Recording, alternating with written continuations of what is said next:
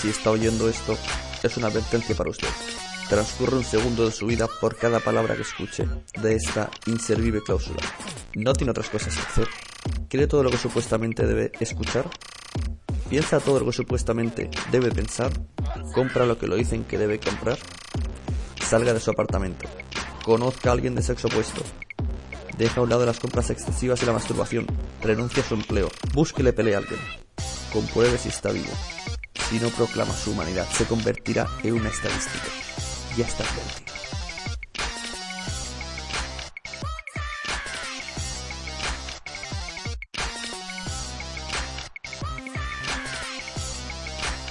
Bienvenidos al podcast de Sune número 7.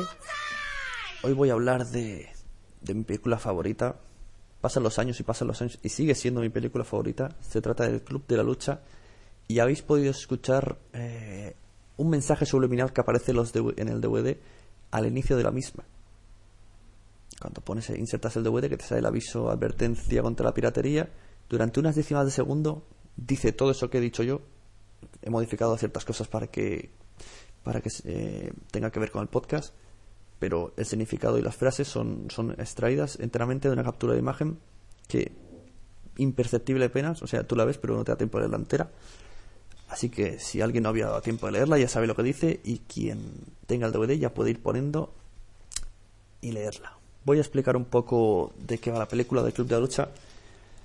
Aviso que va a haber un poquito de spoilers, pero nada que destroce la película, ¿vale? sí que se va a dar cierta información sobre la película y sobre ciertos acontecimientos, pero nada que destroce el argumento y de qué va la película.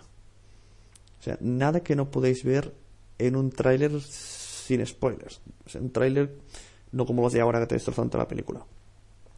Así, los que no la han visto, le interesará verla. Seguro, estoy seguro que le interesará. Los que la hayan visto, yo creo que, guardarán este podcast para el recuerdo porque si son tan fans como yo, yo me lo he pasado pipa volviéndolo a ver y haciéndolo y me lo pasaré pipa editándolo y además tengo ciertas ayuditas de algún podcaster, de un podcaster de otro de otro podcast, valga sea redundancia. Pero bueno, vamos al, turrón. Eh, ¿De qué va el Club de la Lucha? de momento podemos decir que cuando comienza la película vemos un Tyler, vemos a un personaje apuntando a la boca a otro. O sea, vemos, para, para entendernos, vemos a Brad Pitt apuntando con una pistola metida dentro de la boca de Edward Norton. ¿Vale? Brad Pitt es Durden, Edward Norton no tiene nombre. Sí, señores, durante toda la película no se sabe el nombre de Edward Norton. Vale, muchos listos están diciendo, se llama Jack, se llama Jack. No, no se llama Jack. Cuando dice soy el no sé qué de Colón de Jack, es, una forma de hablar. Es más, incluso la misma maquetación, si es que se dice así, no sé muy bien, de, la funda del DVD, pone Tyler y Jack, bla, bla, bla, bla, bla. No, no es cierto. No se llama Jack. No tiene nombre el personaje. Además lo sé porque me he leído el libro y ayer volví a, estar, a fijarme mucho en la película y no dicen su nombre. Él va dando muchos nombres falsos, pero nunca dice que se llame Jack. Es uno de los misterios de la película. O no, claro. Entonces, ¿a dónde iba? Bueno, vemos a Tyler apuntando, bueno, apuntando con la pistola dentro de la boca del narrador. Llamaremos narrador a Edward Norton, que es el protagonista absoluto, ¿no? Compartido con Tyler, pero el protagonista es el narrador, ya que nos, nos cuenta su historia. Eh, este narrador, Edward Norton, nos está explicando a la vez que tiene la boca, la pistola en la boca, bajo tras un comentario de que nota el frío sudor del hierro, o sea, nota el, frío sabor del, del, hierro en su boca, nos explica que está en un edificio que va a explotar, bajo el sobrenombre de Proyecto Mayhem. Proyecto Mayhem. Tras terminar toda la explicación, añade. Lo sé, porque, Tyler, lo, sabe. Muy bien, entonces empieza a explicarnos cómo ha empezado todo. Cómo ha llegado a esta situación hasta ese momento. Vemos que el protagonista, que repito, cuyo nombre no sabemos, parece insomnio, es protagonizado por un flacucho Edward Norton, Nada de olvidar el Edward Norton de American History X, que estaba cuadrado. Aquí es un, un piltrafillas, un tirillas, odia su trabajo y eh, realiza compras compulsivas en Ikea. Antes ojeábamos pornografía, ahora ojeamos la sección de interiorismo. Es una de las frases que dice mientras está en el lavabo seleccionando artículos de Ikea mientras van saliendo en el texto sí a lo largo de la habitación lo que le ha costado. Ojo, curiosidad, los nombres y precios que aparecen son reales de Ikea. O sea que queda encantadísimo con la película. Supongo que habría pasta por el medio, claro. Pero eh, reales del catálogo, lo que tiene, el precio, van saliendo tal y como la cámara enfoca. Maceta, el sofá, el no sé qué. Y bueno, con todos los nombres suecos que le ponen los de Ikea, ¿no? Y precios reales. La verdad es que un segundo visionado a esta película, bueno, y un tercero, un cuarto, y todo lo que he hecho yo, nos da pistas sobre la película, una vez ya que conoces de qué va, por no spoilear cosas importantes, pero existen fotogramas subliminales a lo largo de toda la película. Cuando menos te lo esperas, fotograma. Bueno, pues nuestro protagonista sin nombre decide ir a reuniones de grupos con problemas simplemente para poder conciliar el sueño. Problemas de verdad. Se meten en, grupos de terapia de enfermedades, adicciones, enfermedades cancerígenas, grupos realmente duros, donde todo el mundo suelta lo mejor de sí y acaban en un enorme abrazo y allí es donde nuestro protagonista sin nombre encuentra la paz absoluta cuando porque él dice yo nunca nunca digo nada y siempre presuponen que me pasa lo peor entonces todos le abrazan todos le quieren todos le hacen llorar todos se le contagia el llanto y entonces poco a poco pues eh, desde la primera vez que, que fue uno de estos consiguió dormir dormir como los ángeles después de un montón de años dormir como los ángeles así que poco a poco se va aficionando a este tipo de terapias que a veces engancha más y descubre no sé qué, y el cáncer de colon, y el no sé cuántos, y el no sé qué. Todo por obtener esa, esa paz mental, ¿no? A través de, de las lágrimas y poder luego dormir. Y entonces llega ella y lo estropea todo. ¿Quién es ella? Marla Singer. Marla Singer, protagonizada por Elena Bonham Carter, extraordinariamente, o sea, ella es Marla, no podría ser otra. Extravagante, raruna, rara. Marla Singer. Marla Singer aparece en una reunión de cáncer de testículos, una mujer. Luego aparecen otras, a lo cual nuestro protagonista se siente incómodo porque, según él, Marla refleja su mentira y no está desencaminado pues desde ese momento que está obsesionado con Marla, vuelven los insomnios. Ya no puede dormir, eh, vuelve a tener problemas y, acaba considerando que en una de las frases que me hace mucha gracia que dice que Marla sí que es un tumor de verdad.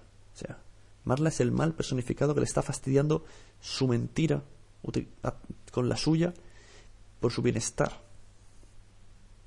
Lo peor es que en realidad tanto Marla como el protagonista están igual de colgados. Eso les lleva a acabar juntos, aunque sea de una manera extraña. Toda esta relación comienza cuando el protagonista decide negociar con ella unos calendarios de visitas a grupos para no poder encontrarse. Uno irá los jueves, otro irá los domingos, tú irás a cáncer de no sé qué, yo iré a no sé dónde.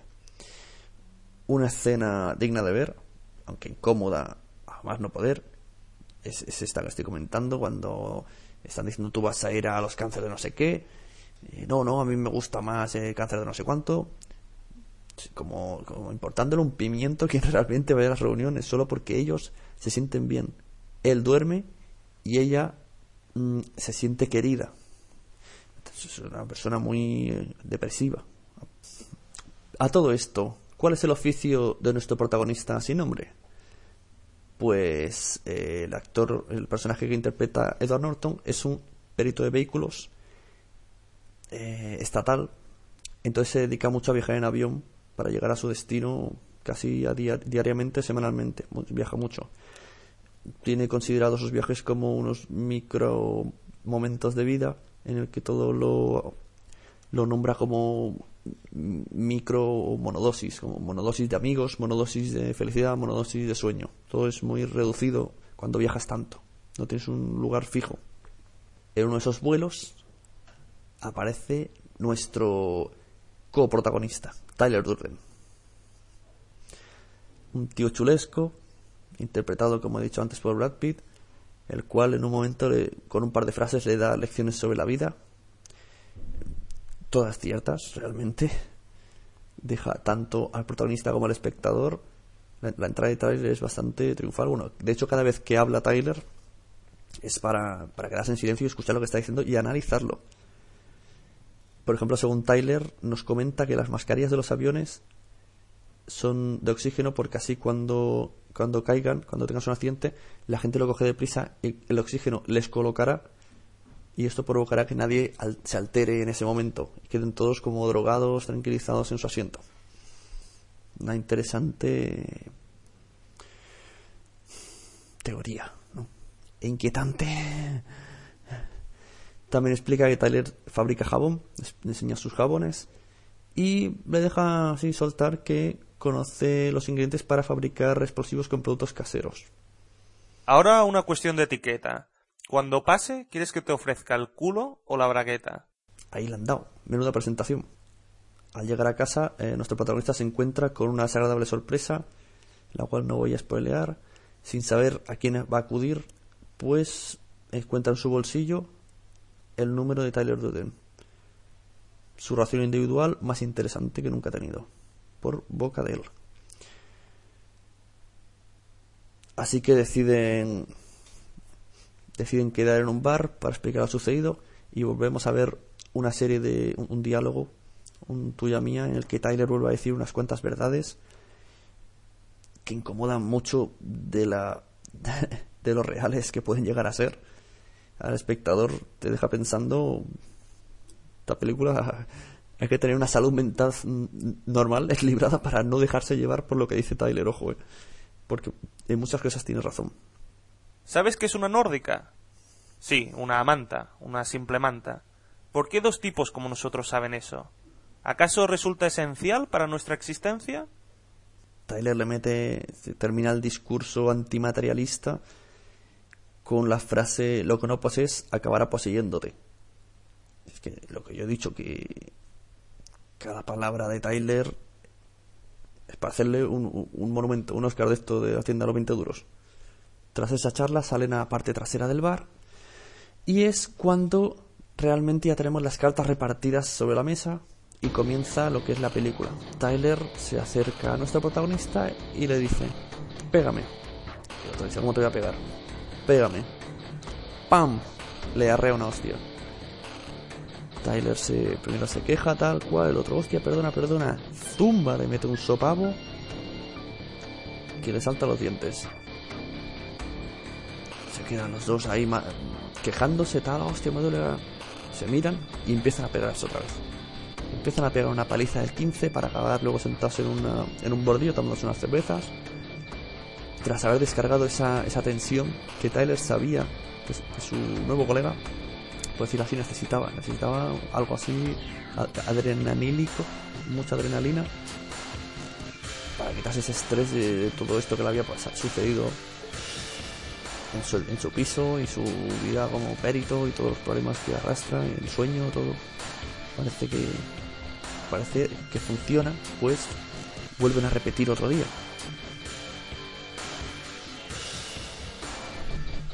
Así que vuelven al bar, vuelven a repetir la escena en un proceso, vuelven a parte de atrás y vuelven a empezar a zurrar. Hasta que un día unos tipos que van a entrar al bar se les acercan y ven que se están dando hostias por puro placer y van acercándose, acercándose hasta que le dicen, ¿qué hacéis? No? O sea, se puede.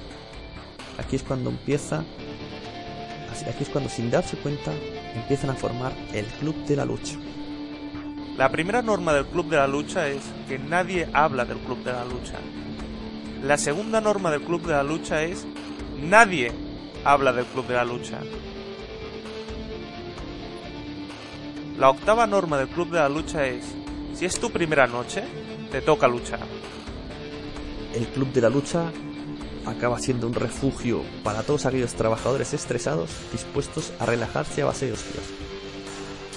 Se esconden en sótanos de locales y cada sábado unos hombres sin que importe su oficio o sueldo se reúnen para cargar las pilas tras salir del club. Por eso cada lunes vemos una horda de trabajadores magullados que inundan las calles y sus puestos de trabajo. Ojos hinchados, moratones, heridas, puntos. Ellos entre sí saben que son de, clubs de la lucha, club de la lucha, pero no pueden decirse nada. Durante el día son completamente desconocidos y a la noche aquel chico que hacía fotocopias resulta ser un picha brava en combate, ¿no? Se gana respeto en de la lucha, un respeto que no tiene en su vida eh, laboral o personal fuera de este. Tyler y, el protagonista se van a vivir juntos a casa de Tyler, una chabola ocupa, eh, llena de mierda, desastrosa. Y, y tranquilo, no estoy spoileando demasiado, solo un poquitín. Eh, cuando todo vuelve a ir bien, vuelve a aparecer ella. Marla Llama por teléfono amenazando de suicidio post pastillas. llama llorando, que me toma pastillas, que no sé qué, que voy a morir, venme a buscar. En realidad lo que quiero es... Esto es una llamada de socorro. No me quiero suicidar realmente. Y se lo suelta así. Nuestro protagonista está harto ya de Marla. Coge el teléfono delicadamente, lo deja sin que se note que echarle y se pira de la cocina pasando de ella mientras se cuenta sus problemas mientras se ha atiborrado pastillas. A estas que pasa Tyler por allí y ve el teléfono descolgado.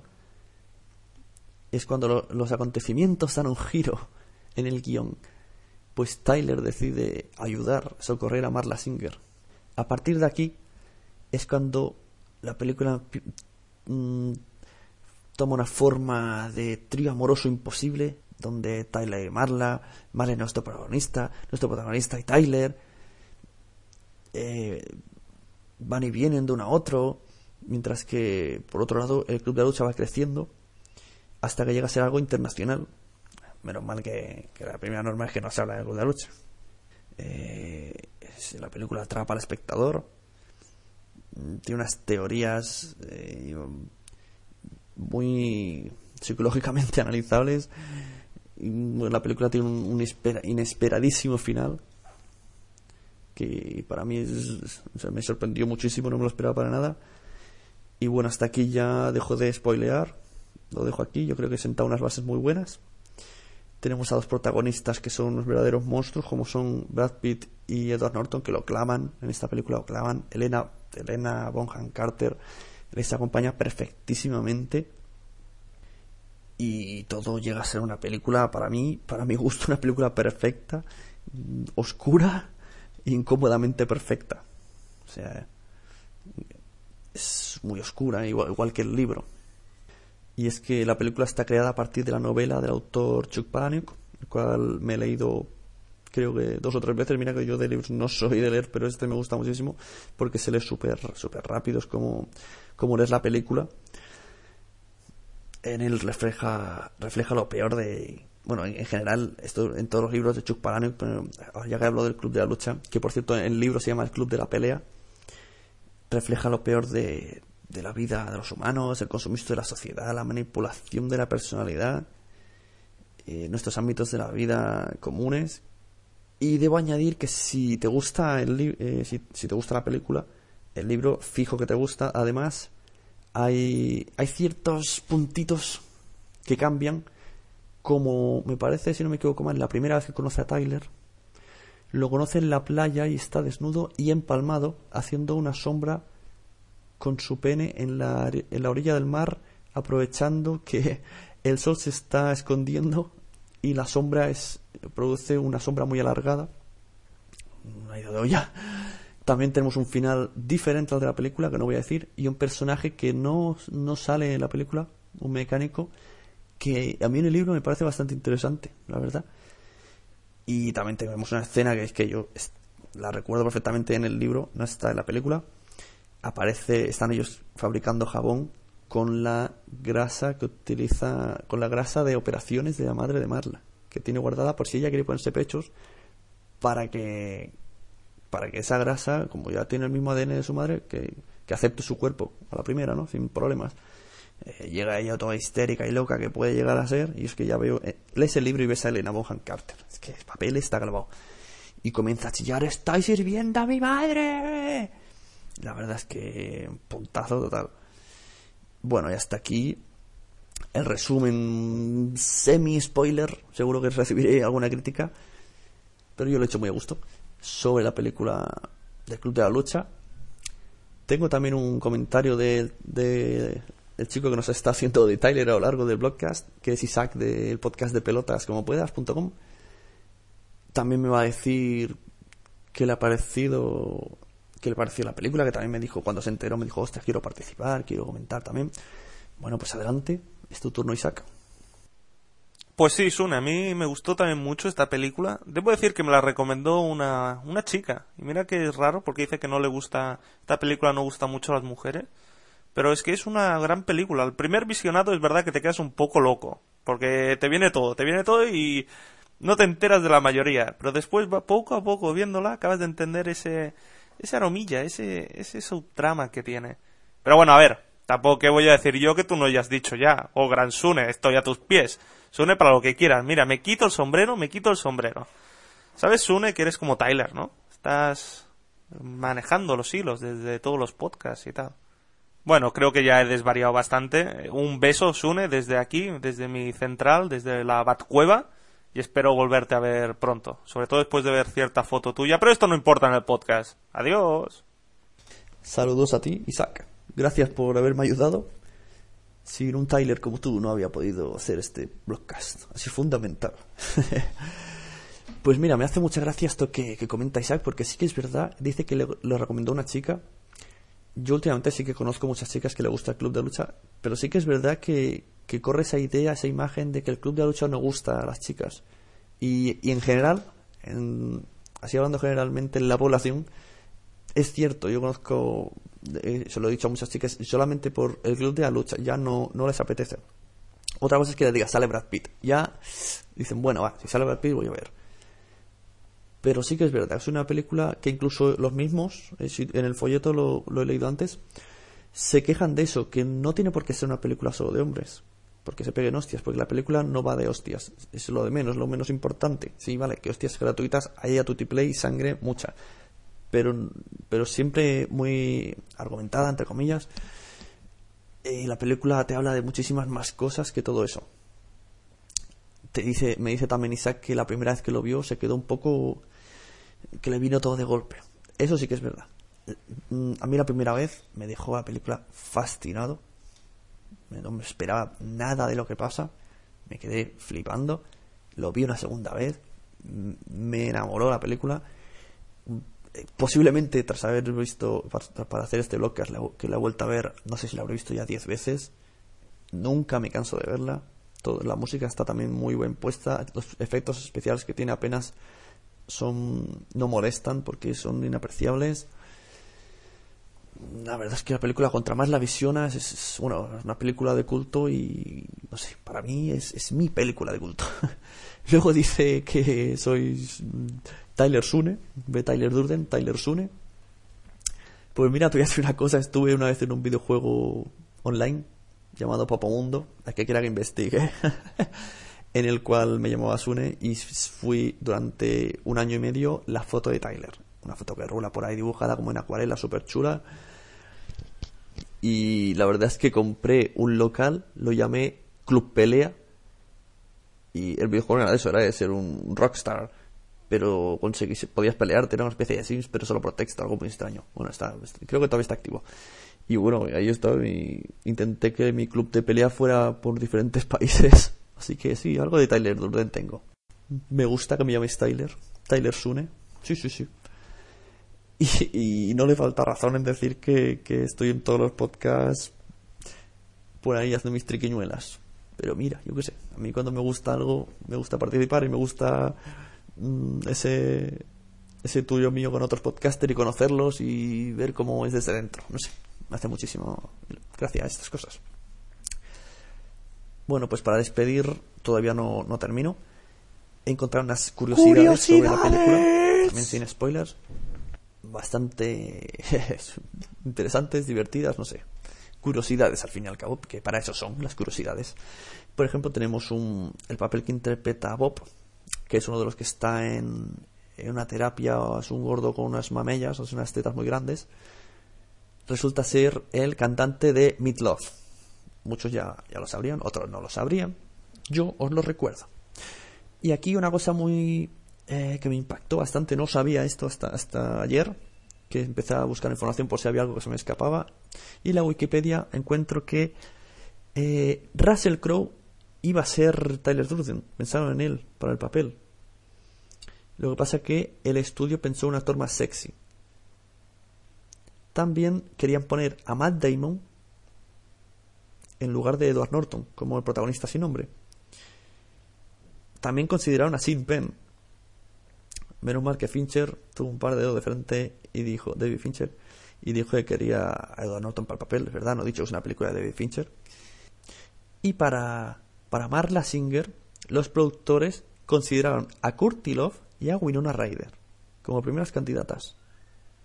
También se pensó en Reese Witherspoon, Reese Witherspoon, no sé cómo se pronuncia, pero Fincher eh, alegó que Witherspoon era demasiado joven para ese papel. Y cogió a Elena Bonham Carter en una audición. Bravo, bravo, mm, Fincher, o sea, la has clavado, porque a mí me pones el club de la lucha con, eh, hemos dicho, Russell Crowe como Tyler, eh, Matt Damon como el hombre sin nombre, Matt Damon, me encontrarás, y como Marla Singer a Kurt Love o a Winona Ryder, y destrozan la puñetera película. Bueno, Winona Ryder, como, como es medio King King que va robando por las tiendas, quizá lo haría un poco, pero no, Marla Singer es Elena Bonham Carter con un cigarrillo echando todo el día el puñetero humo, haciendo os. Con ese humo tan espesito que le ponen que yo no sé si es digitalizado, pero ole que, que os hace mi niña. Eh, a lo largo de la película, eso es otra curiosidad, ya lo he dicho antes, podemos percibir varias eh, fotogramas aparentemente inapreciables, pero sí perceptibles para la persona. Podemos ver un pene al final de la película, mensajes subliminales en texto y imágenes de algunos de los protagonistas que ayudan luego a entender mejor la película, quizá con más visionados, repito. Una curiosidad que me ha dejado roto, de verdad, es que Brad Pitt presionó a la producción para que eliminara una frase de la película que le aseguraba que iba a tener problemas con su familia, con su madre, si se lo decía a, su compañera Elena Bonham Carter. Por lo visto en la película tenía que decir eh, quiero que me dejes embarazada, quiero tener tu aborto. Elena le decía eso a Brad Pitt. claro, eh, pues hubiese molado un rato. Y si no mal recuerdo, me parece que en el libro está. Yo digo que, Chuck Palahniuk es un puñetero enfermo mental. Y yo que no soy ha sido a leer libros, la verdad, tengo muchos hobbies, entre ellos leer cómics sí que tengo comprados todo lo de Palahniuk porque es un puñetero enfermo mental y yo qué sé, escuchar ese tipo de frases y ese tipo de desgracias el libro a mí me hace muchísima gracia. Siguiente curiosidad, la tercera regla del Club de la Lucha dice que nadie lucha con zapatos ni camisa. En cambio Bob no cumple esa regla. Lleva camisa, porque como lleva esos tetones que lleva, sus mamellas. Por cierto, jugué, no sé si habéis probado el videojuego del Club de la Lucha, en el cual eh, lo probé en PlayStation 1 creo claro, siempre cogías Tyler, a cara de ángel, y bueno, se trataba de pegarse hostias simplemente, pero luego había unos combos que fracturaban huesos a cámara lenta. Y se veía alguna radiografía del brazo roto. Esa parte molaba. Y salía, salía Bob con sus tetas y tenía poderes, o sea, poderes, eh, habilidades especiales, ¿no? Relacionadas con su sobrepeso. Y bueno, hasta aquí ya no, ya no tengo más que decir sobre el club de la lucha. Espero que os haya gustado el podcast, que os guste muchísimo más la película. No dejéis de no dejéis de comentar. Bueno, en el blog todavía la gente me comenta a veces. Recuerdo que tengo una dirección de email, eh, por si queréis hablar de lo que he comentado aquí o queréis enviarme algo, yo lo pondré, acepto audio correos, publicaré audio correos, leeré emails Todavía no, no recibe ninguno. Bueno, podemos contar audio carreo lo de Isaac. Sí, gracias Isaac. Eh, estoy en iTunes como Blogcast de Sune. También podéis dejar reseñas, puntuar y bueno, todo esto, bla, bla, bla, bla, bla. Así que os dejo con la música del final, el grupo Jokerman. Y hasta el próximo Blogcast.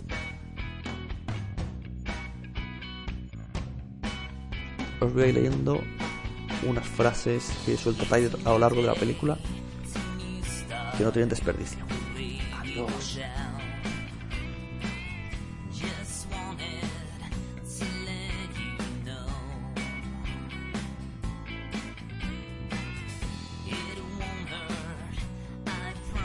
Le has roto la cara. Quería destrozar algo hermoso.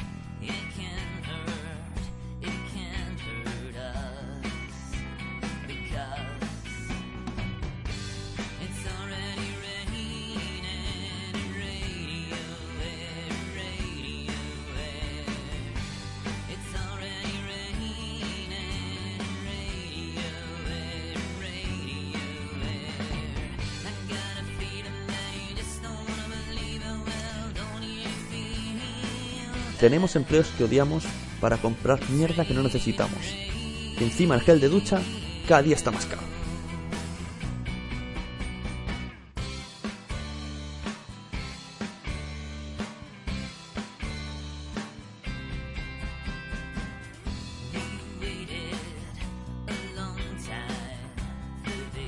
Somos una generación de hombres criados por mujeres. Me pregunto si realmente otra mujer será la respuesta que necesitamos.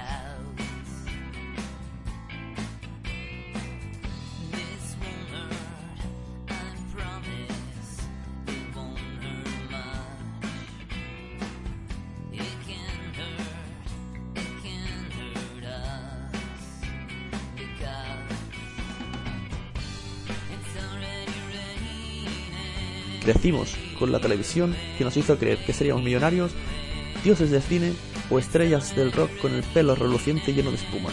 Pero no lo seremos y poco a poco nos vamos dando cuenta que estamos muy, muy cabreados.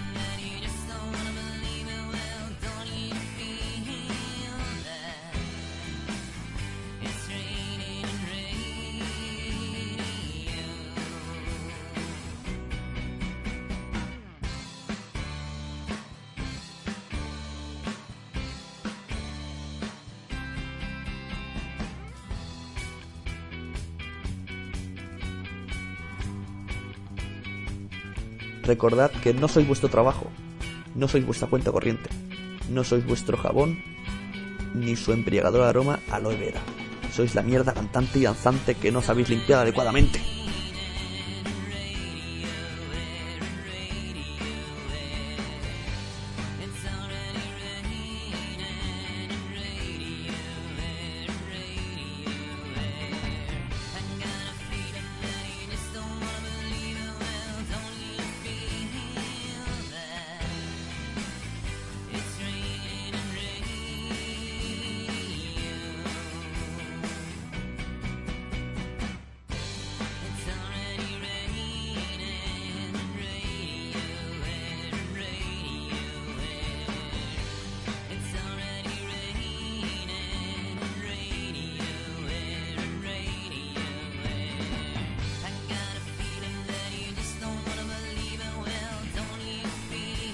Deja de querer controlarlo todo y suéltate. Suéltate.